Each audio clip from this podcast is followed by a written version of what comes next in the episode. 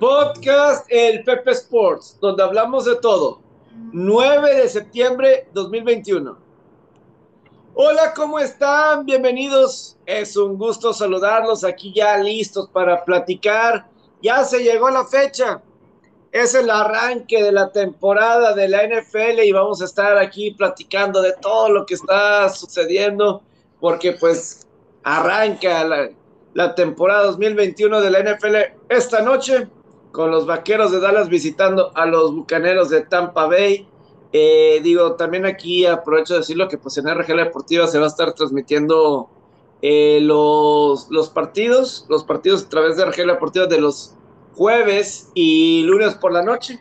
Así es que ahí los estaré, estaré pues ahí con ustedes platicando un rato este, durante los partidos en fin, muchas cosas que platicar, entonces va a ser eh, pues una gran temporada, la temporada más larga de la historia de la NFL, pero también eh, antes de entrar de lleno al, partido, eh, creo que sí es importante señalar que fue la ceremonia de inducción al Salón de la Fama del Béisbol, este, en el día miércoles, pero fue la ceremonia de inducción 2020. Hay que recordar que nadie fue seleccionado al Salón de la Fama en el 2021 en las grandes ligas y, fue la acción de, ni más ni menos que Derek Jeter y de Larry Walker. Y eh, los dos, pues obviamente se llevan, se lleva todos los reflectores Derek Jeter y pues, con justa razón, pero también Larry Walker, una gran historia con los Rockies de, de Colorado y yo también tengo ahí una historia interesante de que contar sobre Larry Walker. Eh, saludo con mucho gusto a Roberto Rivera el Farol. ¿Cómo estás, Robert?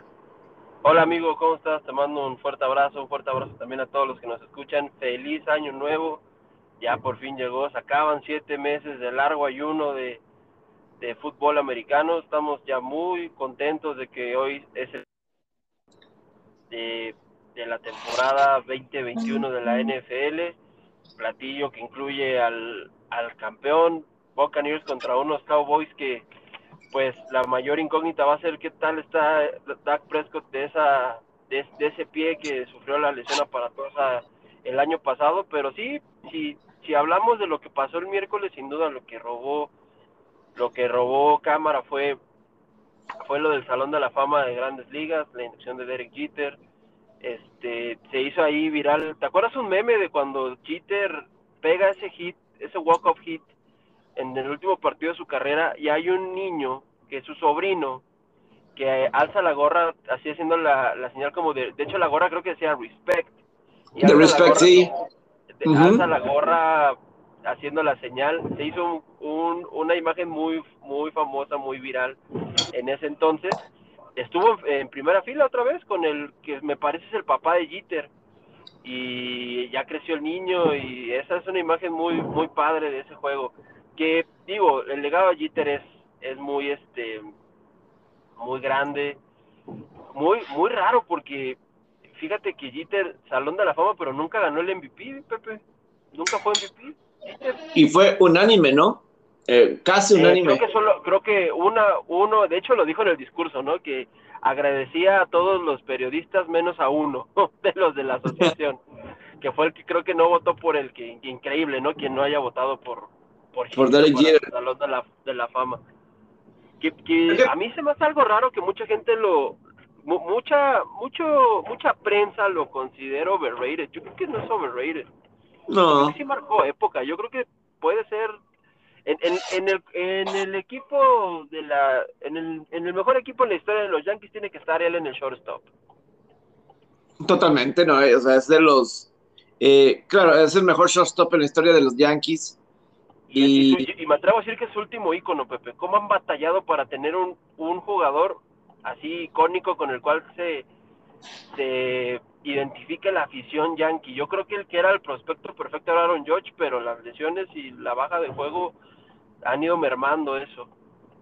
Sí, digo, eh, eso de emblema, digo, Aaron George pues ha estado bien, o sea, ha sido de lo mejor de que de Yankees hasta algún punto, pero sí de lo que dices, eh, pues todavía no gana ninguna serie mundial, nunca ha llegado, todavía no llega a ninguna serie mundial Aaron George y, y Derek Jeter para mí es parte de esta, eh, alrededor de, del 96, 97 empezaron a llegar a los deportes así de Estados Unidos, 96, 97, 98, así varios de, deportistas que hicieron época, pero que trascendieron, voy a decir, el caso de Derek Jeter, eh, Kobe Bryant, eh, eh, Peyton Manning en el 98, ¿no? O sea, en la NFL, que creo que todos fueron en algún momento de Gatorade, ¿no? Patrocinados por... nuestra niñez, adolescencia, por eso nos da nostalgia, Pepe. No, pero es que también, yo, ¿sabes? yo creo que eh, algo que los de aquella época y que va a ser tan difícil eh, ahorita en adelante eh, duplicar o como se le puede decir, es que estos estrellas, estos leyendas, estaban todavía en una era antes de que existieran realmente redes sociales y que hubiera, estuviera tan diversificado el público para todos. Ahorita hay cualquiera puede encontrar su público, eh, grande, pequeño, lo que sea, pero hay muchos que pueden hacer su, legado, su historia, eh, pero en aquel entonces, pues vamos a decir, eh, a lo mejor puede haber sido la parte más alta, a ver si me la vales, de cable, a lo mejor en Estados Unidos de cable, o sea, que a fuerzas seguía sin haber tanto que ver, aunque ya había cable y obviamente eso habría más que ver, pero eh, pues Derek Jeter estaba por todos lados, eh, Kobe está por todos lados, ni se diga Peyton Manning, obviamente sigue estando por todos lados, eh, pero creo que eso va a ser bien difícil en adelante, o sea, un Patrick Mahomes, por más un Tatis o no voy a incluir a LeBron, eh, Kevin Durant. Eh, es, que, es que LeBron James yo lo considero un poquito como Tom Brady, en el sentido de, las generaciones, ¿no? Un, poquito, un poquito para acá, un Inter. Eh, dos miles, quizás así, ¿no? Sí, dos miles, ya. o sea, de esos que, además, Peyton Manning ni siquiera le entra a las redes sociales. Eh, pero, o sea, yo sí siento que a mediados de los noventas era más fácil, eh, como estaba más centralizado lo que se veía en televisión, entonces eh, los Yankees fueron muy vistos y obviamente Gear, etcétera. Ahorita, te digo, un Kevin Durant lo considero más para acá. Eh, es difícil, o sea, o sea, por ejemplo, lo que Steph Curry, cómo se ha consolidado Steph Curry ahí en medio de, todos, es, es impresionante. Eh, claro. Eh, porque él sí ha logrado trascender un poco más de su deporte. O sea, y por eso es importantísimo eh, Steph Curry. En la NFL no sé. Patrick Mahomes. y eso le ayuda muchísimo. Steph Curry tiene ese carisma, tiene esa chispa y le ayuda, le ayuda mucho. Sí, quizá en la NFL Patrick Mahomes sea el, el llamado a ser, ¿no? Que es el que se puede convertir en eso. Que estoy diciendo, Patrick Mahomes. No sé qué tanto se lo. A lo mejor sería medido por redes sociales. Es que bueno, si lo estoy viendo este lado, por este lado, pues obviamente Cristiano Ronaldo. Eh, digo así a nivel global. ¿No? Sí, quizás, quizás con, con, con Jeter, con Kobe Bryant irían los, los el Ronaldo, Ronaldo de Brasil, este Zinedine Zidane, quizás serían los de esa época, que eran, pues, eran estrellas de TV, Pepe. La TV era la, que los potencializaba. Ándale, estrellas de televisión, posiblemente esa es la, o sea, eran las estrellas de la televisión. Quizás la eh. última era de las estrellas de la TV. Bueno, los 2000 también todavía fue muy, muy potenciada por la TV, pero ya había más medios, porque ya estaba empezando a, evolucionar mucho el Internet, empezando los 2000 y en, y en esta época de los 90 fueron los últimos de que eran casi casi en un 100% potenciados por la por la televisión. Era más importante, como dices, que salieran en comerciales de marcas, que salieran en portadas de revistas, en portadas de videojuegos, ¿sabes? eran, eran otras épocas, como dirían los Sí. que añoran los tiempos pasados. Sí, es que incluso un Michael Jordan, eh, pues obviamente, él estuvo en la ceremonia de Derek Jeter hoy. Y, y, y, pues a lo mejor Derek Jeter y Kobe Bry- Bryant fueron productos de lo de Michael Jordan. sea, o sea, fueron productos del efecto de Michael Jordan, es decir, después de ese momento de Jordan con los Bulls, fue cuando empezaron a llegar ellos. Y pues era, se estaba viendo el poder que podía tener gente de esta, de este índole, o sea, y de es que esta cate- recordemos que con Jeter, Pepe. Jeter es el primer béisbol, e- es el que el que mete a la marca Jordan al béisbol, Jeter.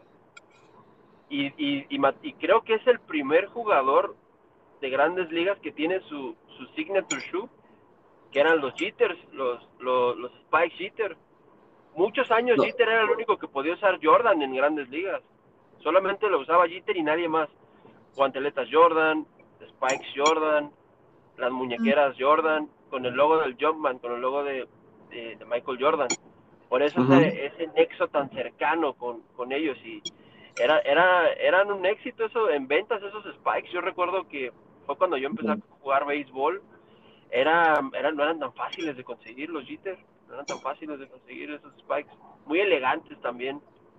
Ya ahorita ya cualquier cabrón usa allí Jordan, ¿no? Eh, como Machado, pero digo, en ese entonces eh, estaba más, eh, era 100% exclusivo de Jeter y él fue el que metió esa, esta marca del baloncesto al béisbol.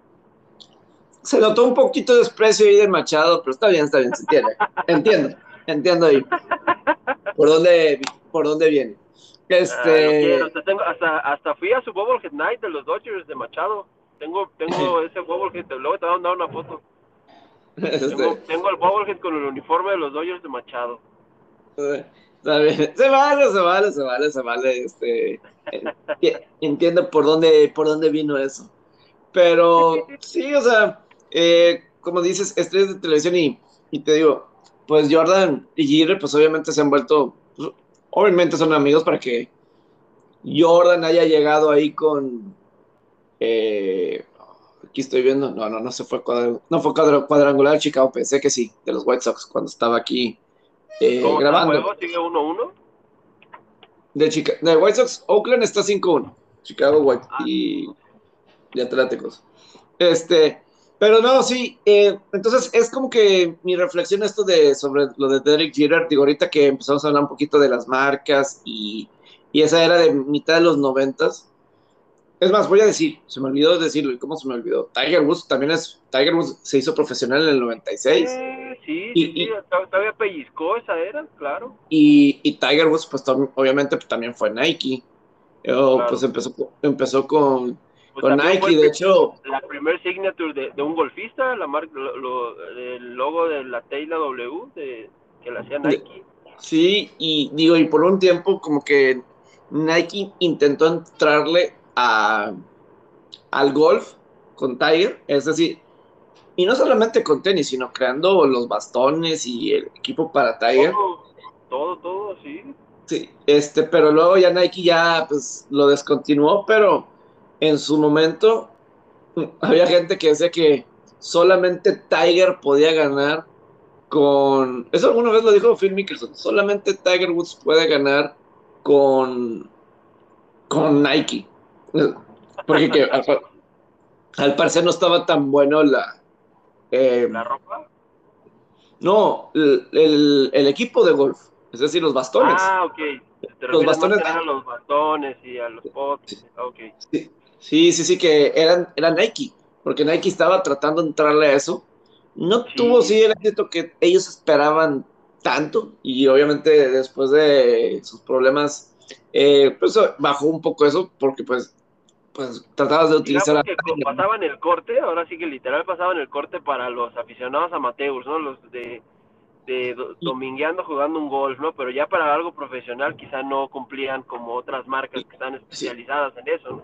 Es que una vez dijo eso Phil Mickelson, o sea, él dijo que él, para él, Y- Nike era... y- Pues es una Nada más con- pues, Sí, nada más Tiger Woods podía ganar con... Eso fue durante eso fue cuando los dos estaban en su mayor momento, mejor momento. Y después de ese comentario, Tiger sale y gana por no sé cuántos tiros. Pero pues es que no, creo que no es tanta ofensa, pues simplemente no, no son buenos bastones, pero pues obviamente Tiger tiene, pues obviamente el talento y podía ganar. También había otros como David Duval, etcétera, que también eran Nike. Había otros que también eran Nike en aquel momento. Y digo, al final de cuentas, pues eh, el equipo, ¿cómo se le dice? Hay una frase en inglés, dice, ah, que un buen obrero o algo así no culpa a las, las herramientas. A sus herramientas. Este, en inglés. En inglés es uh, good handyman never blames his tools o una cosa así, o sea. y al final de cuentas. Pero Tiger Woods también es parte de eso. Tiger Woods llegó al profesional en el, en el 96 oficialmente. Y es que fíjate que esos atletas, Pepe, también, ahorita que platicábamos de, de, de, que eran estrellas de TV, también empezaron esa evolución de la mercadotecnia de las marcas, de hacer su, su signature shoes, una marca alrededor de ellos, dentro de una submarca dentro de la marca, pues, porque también Kobe con los Kobe, de hecho Kobe muy, eh, muy pocos recuerdan, pero él empezó con Adidas, los primeros Kobe fueron de Adidas, ya después él muda a Nike y, y, y la marca Kobe se va con Nike y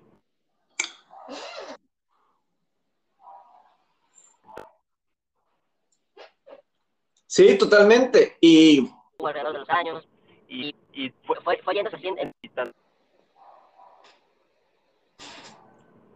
Sí, sí, totalmente.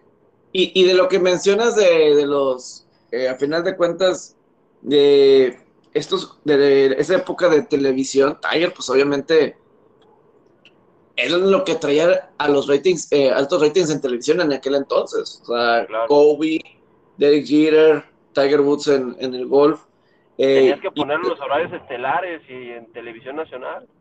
Sí, o sea, con Tiger eran cuando de repente ponían eventos de un día en horario estelar, porque es decir, el lunes por la noche, en el que jugaba contra Sergio García, este David, David Duval, Phil Mickelson. Lo que hace de repente Phil Mickelson, eh, que tuvo que incluir a Tiger, y obviamente, eh, pues eso sí fue eh, importante, pero claro. sí son, son, fueron esta era, esa era del 96, no, que yo sí creo, a lo mejor porque pues esa era la era de que tenía 10, 11 años y pues a lo mejor fue cuando empecé mi adolescencia, etcétera. Pero, o sea, yo creo que igual se va a batallar más. Lo de, lo de Cristiano Ronaldo, yo creo que sí es punto aparte. O sea, creo que Cristiano Ronaldo sí está bien cañón. Este.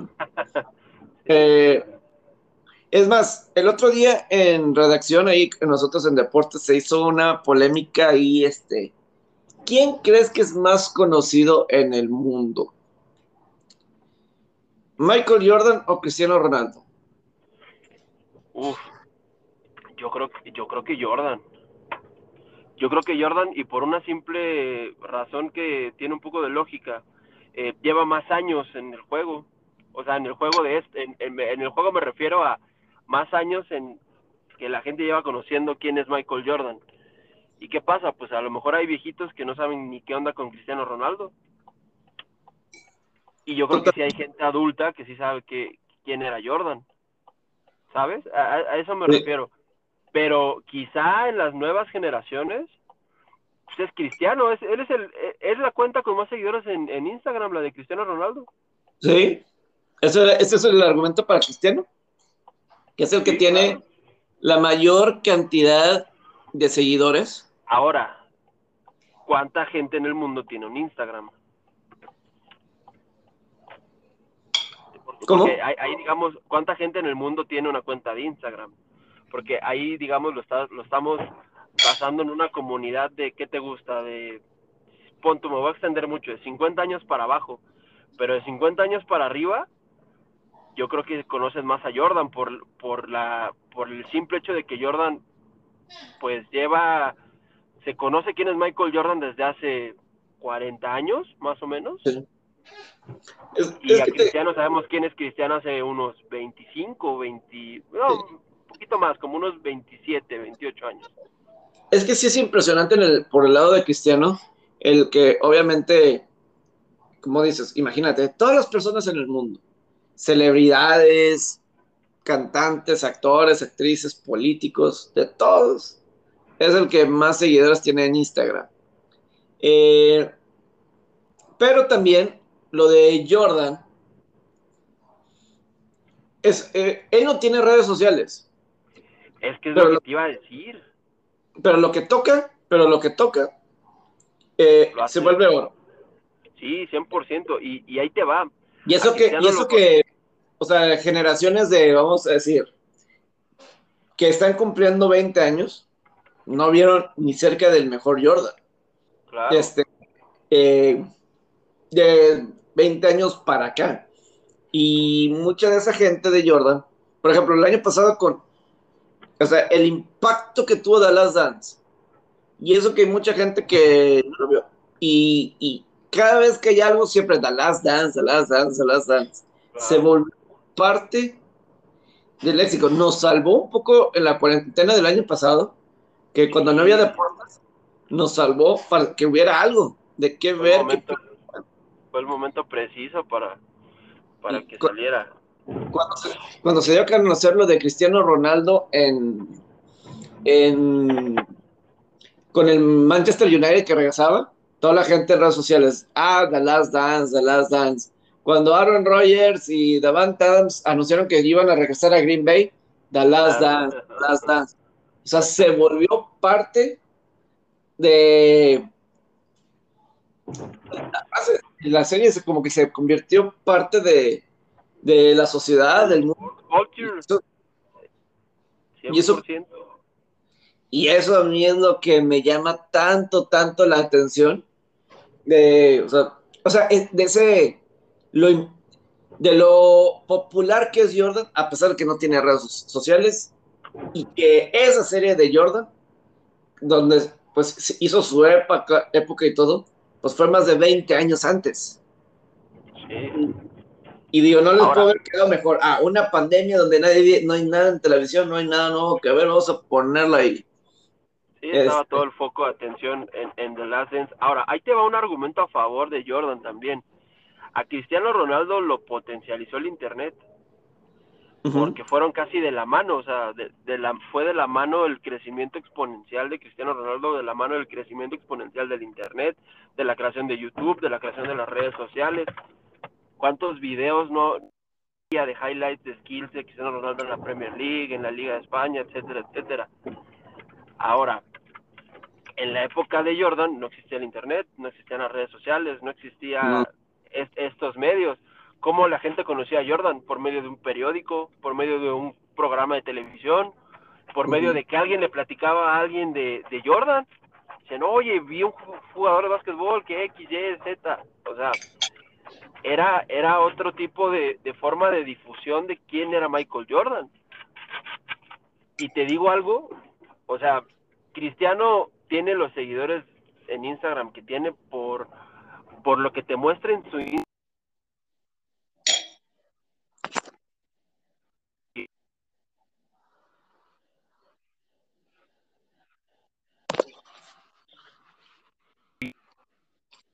Se está- Es, es una combinación ganadora. Ve- Por ejemplo, yo no, yo no veo a Jordan eso. Ujú. Yo no veo a Jordan subiendo una foto playera en un yate. con cuadritos. Por ejemplo, y, y- y ojo, no es que esté criticando a Cristiano Ronaldo, sino que digo que la forma en la que se difundió y se conoció quién era Jordan fue otra forma, porque eran otras épocas, pero creo que era más difícil en ese entonces porque pues, no había esta globalización en los medios, ni esta globalización de la información que pues ahora la tenemos a, a un solo clic, a un solo touch del teléfono. Antes era más difícil. Ujú. Ahora, por ejemplo, yo voy a ser sincero. muchas veces Cuando la gente me habla de, de Bill Rawls o Will, Chamberlain, la verdad a mí no me intriga. A lo mejor, o sea, no, no me intriga en el sentido de que qué mal, etcétera. Pero en el, por el lado de, pues a mí no me tocó eh, esa época. Entonces, Ah. como que no, no siento esa conexión para, ah, déjame meterme a checar. A lo mejor porque No, ajá, no hay tantos videos o documentales como que de esas épocas. eso, eh, es que es, es lo que platicábamos la vez pasada de lo que yo te dije de Pelé. Ok, sí, Pelé habrá metido 3 millones de goles, pero pero pues, yo no lo vi y no hay, y no hay evidencia para comprobarlo. En cambio, yo cuando hable con una persona dentro de 30 años y me diga, oye, es que tal, este es el mejor jugador de la historia, yo le puedo decir, mira, para mí es Cristiano Ronaldo porque yo vi esto de, yo, yo viví en su época y, y ve en YouTube estos videos y eso es lo que era Cristiano Ronaldo cuando yo veía fútbol, soccer. Esto es lo que era Steph Curry cuando yo veía soccer. E, esto es lo que, eh, o sea, esto cuando yo veía básquetbol, perdón. Esto es lo que era Jeter cuando yo veía béisbol, o sea, hay evidencia clara, ¿no? Y, o sea, y no, y no es poner en, duda legados, porque pues no, no soy nadie yo para hacerlo. Pero pues hay, nosotros lo vimos, nadie nos lo platicó. Y, y, como dices, está la referencia, que es lo genial de la NFL que tiene su historia muy bien eh, guardada. Eh, o sea, en YouTube puedes meterte a ver todos los juegos de postemporada de los 80 de la NFL en YouTube. Eh, y antes, pues te vienen resúmenes de temporadas, de supertazones, de, de,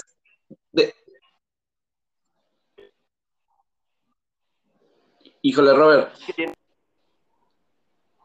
Se corta por momentos, o sea, como que a lo mejor por donde estás pasando, pero eh, a ver si ahorita se restablece bien. Pero sí, sí, aquí ya te escuchas bien. Bueno, más o menos. Este, Perfecto.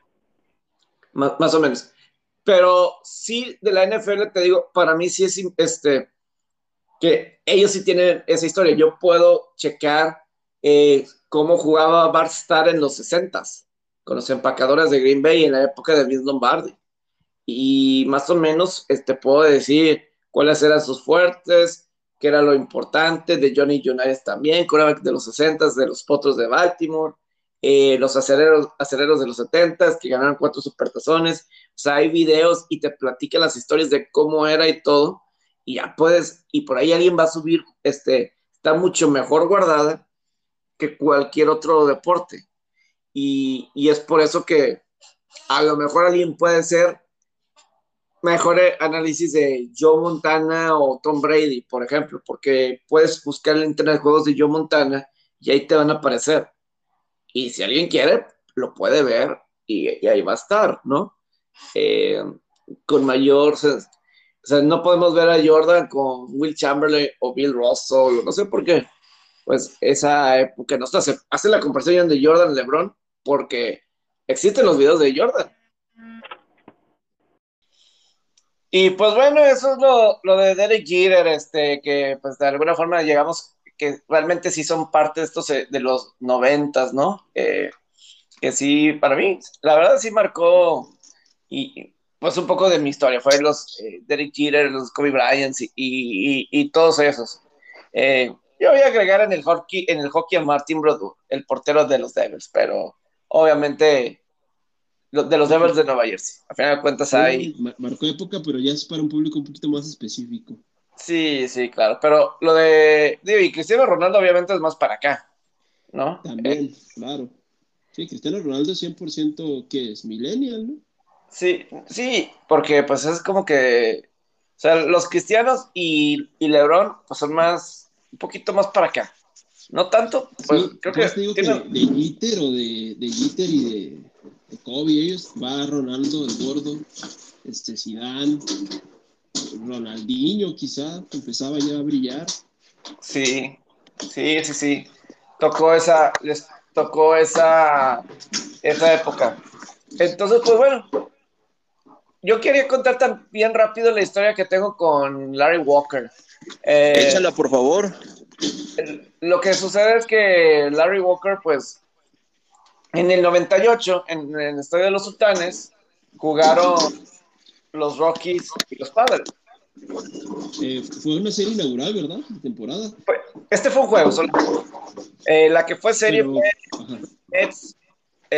con Rock, no me equivoco, en el 96 por Monterrey, por el aniversario de Monterrey 400, de 400 años de Monterrey.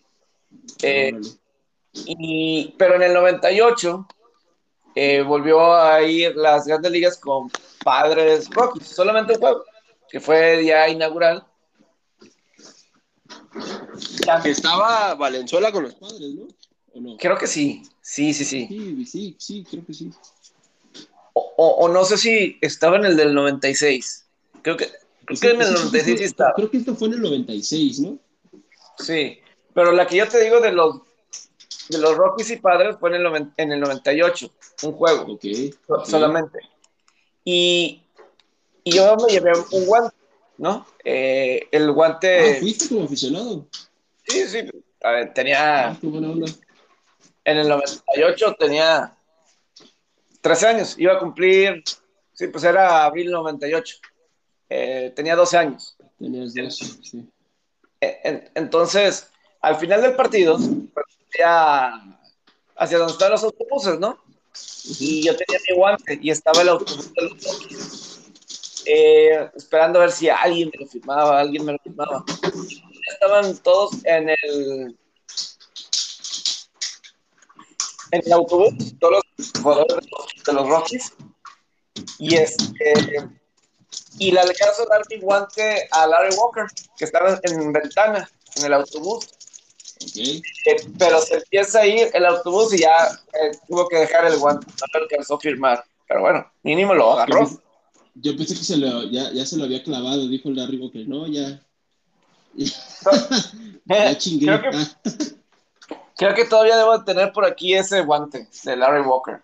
Eh, bueno, no, bueno, pero bueno, mínimo lo. mínimo lo. Pero yo sí me acuerdo, ah, yo creo que es Larry Walker. Eh, me imagino que, las, anécdotas en los estadios, cuando, que vives cuando eres niño, sí son las que yo creo que se te quedan más marcadas. Más que las de adultos, yo creo. Sí, y te digo, no sé si la raga estaba en ese del 98, de Colorado. Yo creo que hasta, estaban los bombarderos en la calle Bro. ¿No estaba Vinicio Castilla en ese? Ándale, Vinicio Castilla, por supuesto. Por supuesto que estaba. Sí, claro. Yo creo que era la tercera de juego. Vinicio. Sí, Vinicio. 100%. Eh, era la... cuando, y era la buena época de Vini. Sí, sí, sí. Era el momento de Vini Castilla eh, que estaba ahí como fuerte, ¿no? Vini Castilla. Entonces, pues bueno. Buena anécdota, buena anécdota. Es que yo en el 96 como que estaba todavía muy chavo para eso de, de la NFL, digo, de las grandes ligas. Yo por ahí del 97, 98 fue cuando empecé a poner la atención un poco a las grandes ligas, en el 96 no tanto. En el 96 fue cuando fue el juego de los jefes y los vaqueros en, en Monterrey. Y, y, lo, y lo que la gente, curiosamente esa vez, Dallas venía a Monterrey como el equipo campeón del, Super Bowl.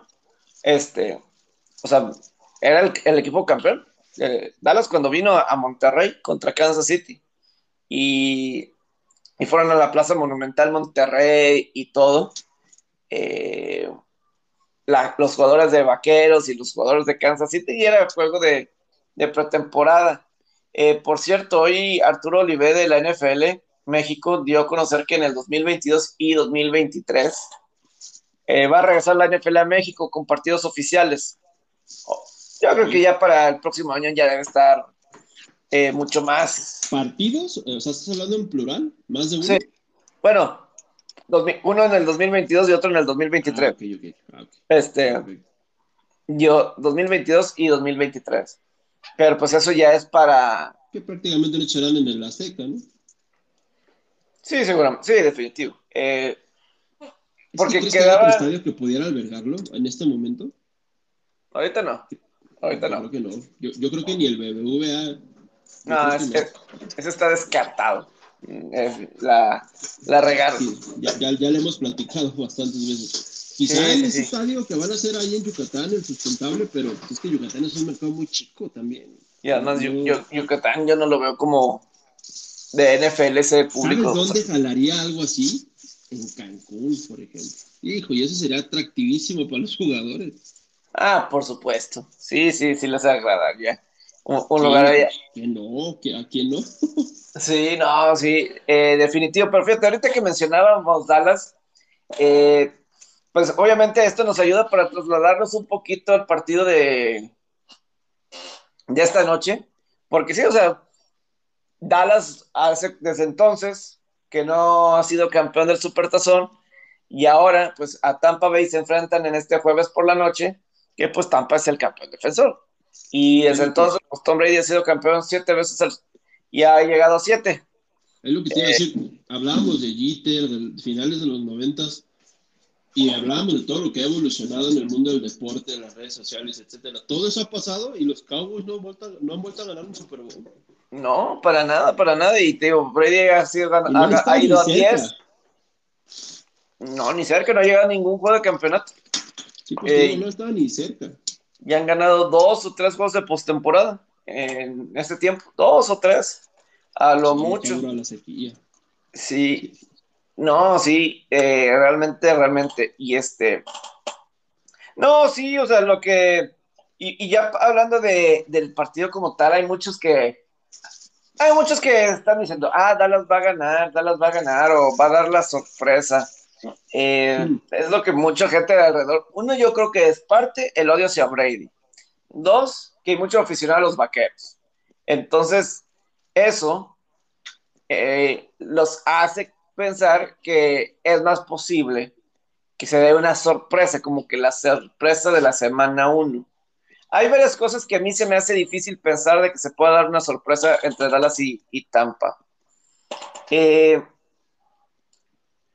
yo espero que sí va a ser de bastantitos puntos, a lo mejor porque no altas, eh, de que estén como en 51, 52, eso puede ser posible. Y uno puede decir, ah, es que Tampa puede empezar lento, no sé, que pues, a veces empieza lento la ofensiva de, de Brady, a veces en temporadas, pero Dallas no juega con titulares en la pretemporada. Tampa Bay sí. Es más, por mucho tiempo en la pretemporada, Prescott no pudo entrenar. Entonces, si tú me preguntas quién va a llegar mejor al partido, eh, pues el mayor ritmo, ¿cuál de las dos ofensivas? Yo creo que va a ser Tampa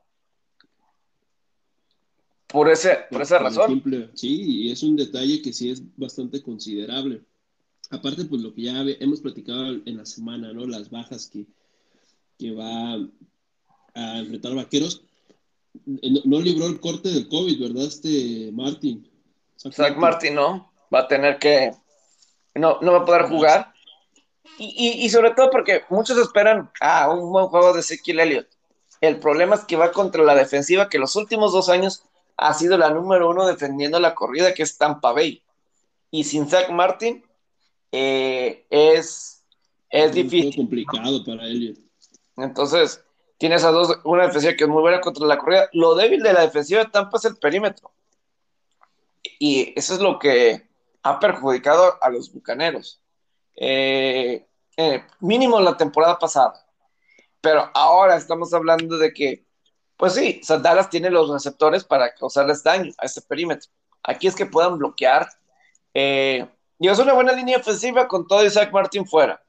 Pero de cualquier manera, Tampa, pues tiene a Jason Pierre Paul, tiene a Shaq Barrett.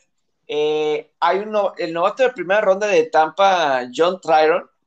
Ese jugador es muy bueno. La primera selección de Tampa, que fue pues la número 32 de este draft, eh, luce muy bien. Ahí a ver cómo lo integran la defensiva de, del coordinador defensivo Todd Bowles, este, este novato, eh, que repito, se ve muy, muy bien. Entonces, para cazar el mariscal de campo, eso es, la mejor defensa para ese perímetro. ¿eh? eh una estrategia similar a la que usó Tampa Bay en el, en el Super Bowl, que sea presionar a Prescott presionarlo. Claro, es que eso, eso lo que hicieron con Breeze, es lo que hicieron con Rogers, y es que ese frente ofensivo es muy, muy bueno. Si puedes eh, bloquear ese frente, entonces sí, eh, los receptores de Dallas deberían de tener un buen partido contra el perímetro de, de Tampa, pero eso va a ser lo complicado, el tener ese tiempo para que pueda lanzar, porque un jugador que para mí, calladito, y nadie puso mucha atención, en, el año pasado en playoff fue Vita Vea, tackle defensivo. Vita Vea eh, fue fundamental en el juego de temporada regular contra Green Bay, se lesiona y no regresa sino hasta el juego contra Nueva Orleans en playoff. Y la defensiva estaba más o menos, pero cuando regresó contra Nueva Orleans, otra vez regresaron las capturas de Jason Pierre Paul y, y compañía en ese frente defensivo. Yo sí creo que fue fundamental eh, un Vita Vea eh, jugadores que pasan debajo del radar, que no son tan, tan mediáticos. No, no son, porque para, una, para, el, para el equipo. Sí, no tienen las, cap, no tienen las capturas, etcétera, pero eh, en verdad, o sea, veas lo que era la defensiva de Tampa. Sobre todo por lo mismo que digo, si puedes bloquear ese frente defensivo, eh, puedes presionar. Y lo que Vita B hacía o hace en el, en, eh, en el centro de la línea, ayuda bastante a los alas defensivas linebackers como son, repito, Shaquille Barrett y, y Jason Pierre-Paul, ¿no? Y ahora con este Joe Trailer, eh, y pues tienes a Damo como su de tackle defensivo, ¿no? Es un gran frente y los linebackers también son muy buenos. Eh, eh, entonces... Va a tener difícil vaqueros. Sí, Prescott debe ser la mejor apuesta de Dallas mañana con esos receptores, pero va a estar muy difícil, muy difícil. Y lo que sí es que... También por, por, por pura naturaleza de lo que le pasó, su movilidad va a estar limitada. Sí. Eh, Brady tiene récord de 14 victorias y 4 derrotas en la semana 1 de temporada regular. En la semana 1. Eh, eh, tiene 39. ¿O solo a triunfo de derrota? Ah, directo. Directo. Ok, sí. 14, es you. Sí, o sea, 14 victorias, 4 derrotas. Las derrotas fueron contra Buffalo en el 2003. Buffalo en el 2003. Este, el otro fue 2014 contra Miami. Luego fue 2017 eh, contra Kansas City. Eh, esto fue en jueves por la noche, después de que un triunfo de Supertazón contra Kansas City. Y el año pasado contra Nueva Orleans. Perdieron el juego 1 contra los Santos. Eh, fuera de ahí, han sido victorias para los equipos de Brady y 39 pases de anotación. 39 pases de anotación en estos que son 18 juegos hasta, hasta el momento que en la carrera de, de Brady. Entonces, hay un poco de datos. Tiene marca de 5 victorias y 0 derrotas eh, contra Dallas. Es más, Dallas nunca pudo vencer a Peyton Manning y no han podido vencer a Brady en toda la eh, estancia, época de, de Brady. No, sé, como, como datos. ¿ah? Datitos. También desde que, desde que se está abriendo la temporada en jueves, en jueves por la noche, donde juega el campeón, el, el campeón defensor, Está 13-1 el campeón defensor en juegos de. Ya lo platicabas ayer. 13-1 ayer o entiendo, no recuerdo que ya lo platicabas. Eh, 13-1 pues. con la única derrota que fue la de los Ravens contra los Broncos. Y el Gigantes contra Dallas. Eh, Qué bueno que, que es. Ajá. Pero eso, eso, fue un jueves también. Ah, sí, sí, sí, sí. Eh, eso fue un jueves.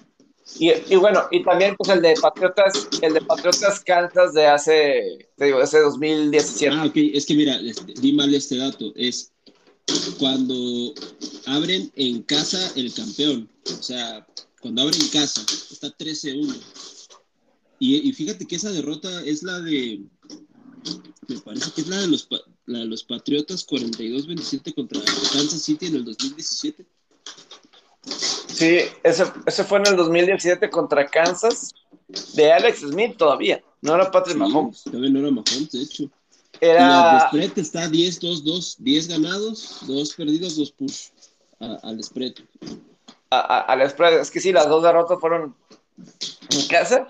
El de Baltimore fue de visitante, como lo platicamos ayer, contra Denver. Sí, por eso y que no entra en esta estadística.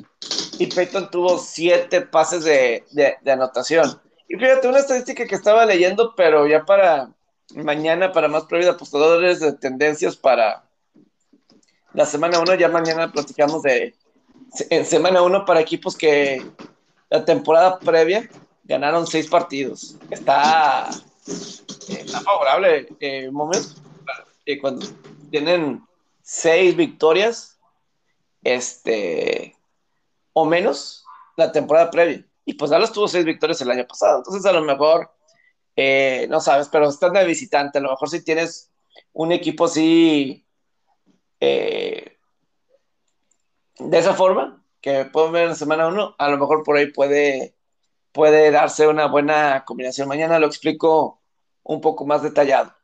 Eh, pero... la mano ahorita que tocabas el tema con Dallas, me parece que fue de los peores al spread el año, la temporada pasada, Dallas. Creo que solo sacó cinco o seis líneas. Ahorita te voy a confirmar bien el dato. Ah, sí, Dallas fue muy malo en contra de las líneas. En los juegos de Prescott estaban 0 y 5 eh, contra el spread. Sí, sí, sí. Eh, en los juegos de. en los 5. confirmar ahorita. Y eso también es. el peor, Pepe. 5-11 al spread. Sí. Eso también es Prescott, ¿eh? Si, si está 0 y 5 en el spread, ahí también va el mariscal de campo incluido.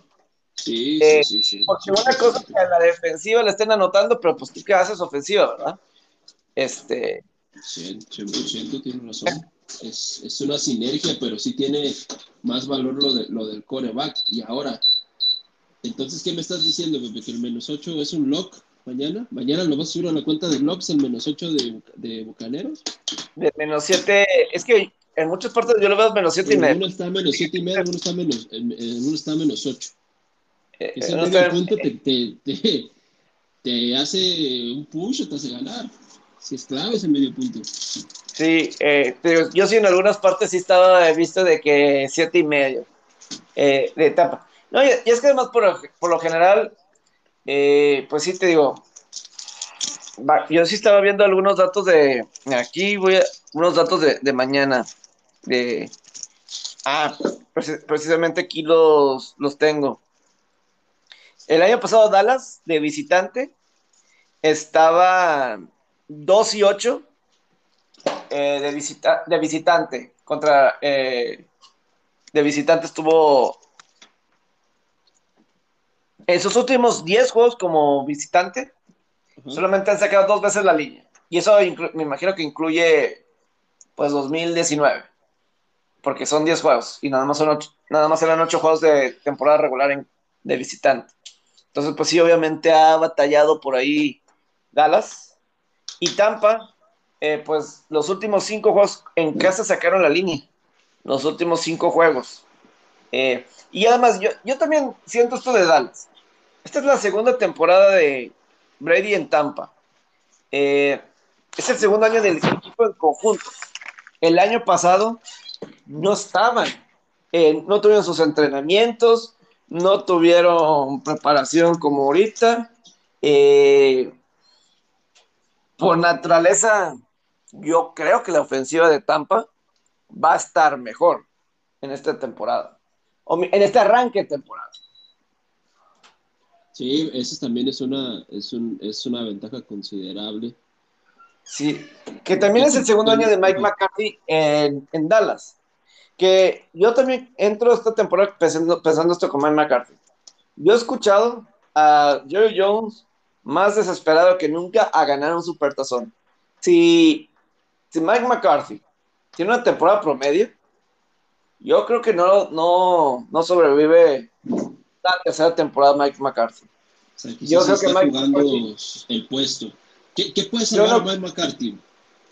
Digo, meterse a playoff es obligatorio. Y yo creo que ganar es negociable.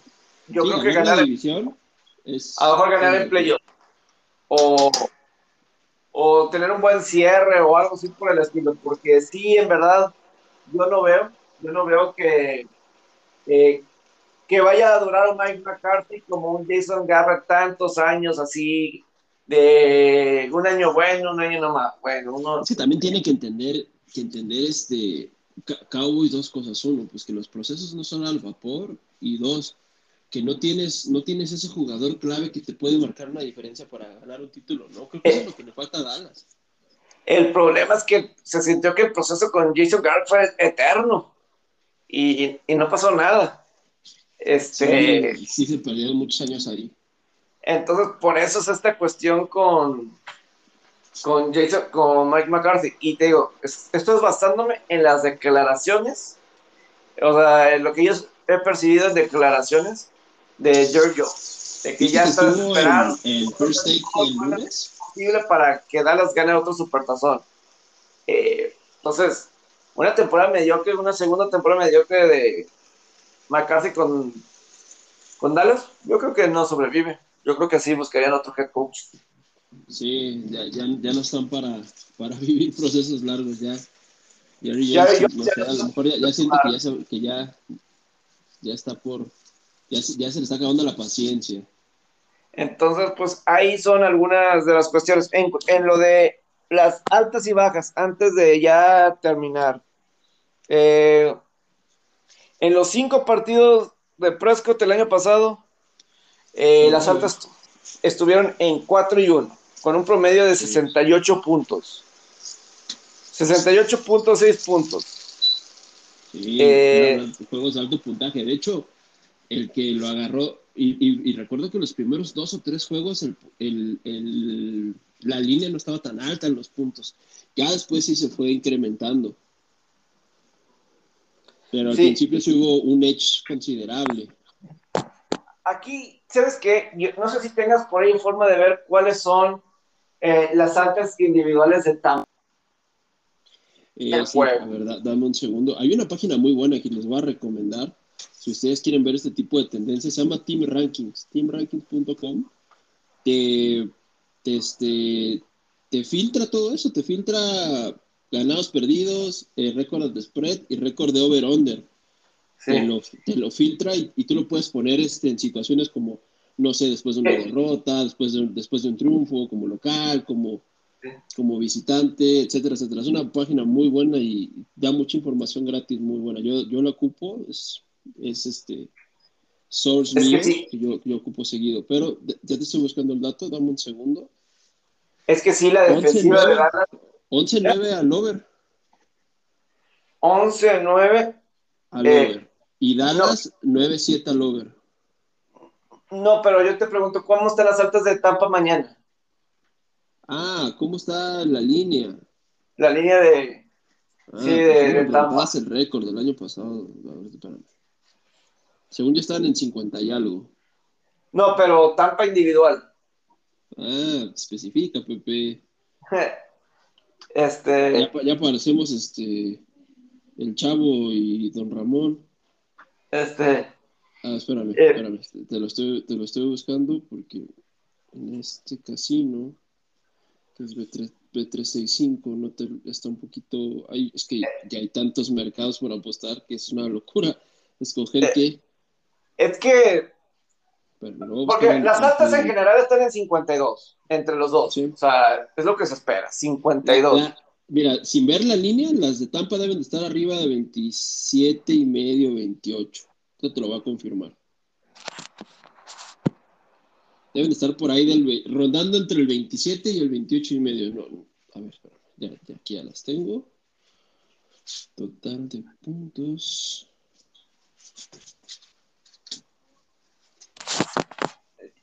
Total, total, total, total.